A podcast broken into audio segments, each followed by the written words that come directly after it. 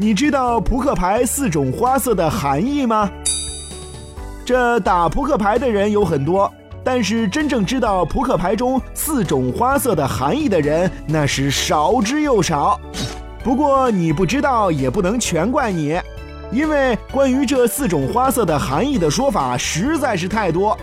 在不同文化之中，关于这四种花色有不同的理解。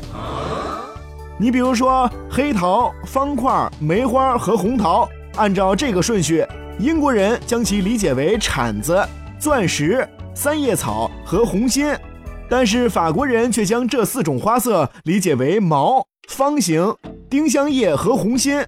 瑞士人则将其理解为橡树果、铃铛、花朵和盾牌。尽管四种花色的来历是众说纷纭。但是比较普遍的说法有两种，一种说法认为这四种花色代表着古代社会的四种行业，其中黑色代表长矛，象征着军人；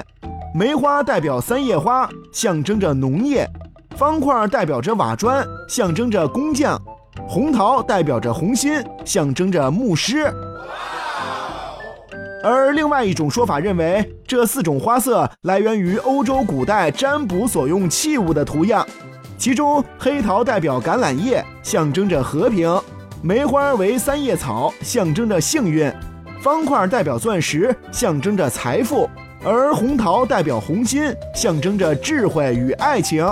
朋友们，我们也不妨来猜一猜，你认为扑克牌的四种花色分别代表什么意思呢？